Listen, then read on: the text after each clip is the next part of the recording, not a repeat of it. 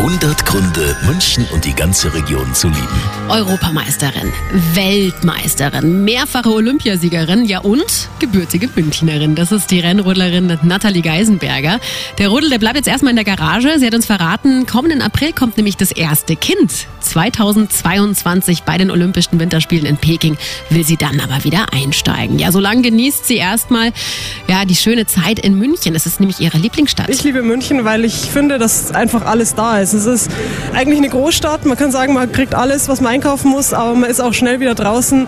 Ähm, es ist so der gute Mix zwischen Stadt und dann doch aber wieder Natur und Land. Und ich bin mir sicher, wenn sie dann Mami ist, wird sie noch ein paar mehr schöne Orte kennenlernen. Primär Spielplätze, ich spreche da aus Erfahrung. 100 Gründe, München und die ganze Region zu lieben. Eine Liebeserklärung an die schönste Stadt und die schönste Region der Welt.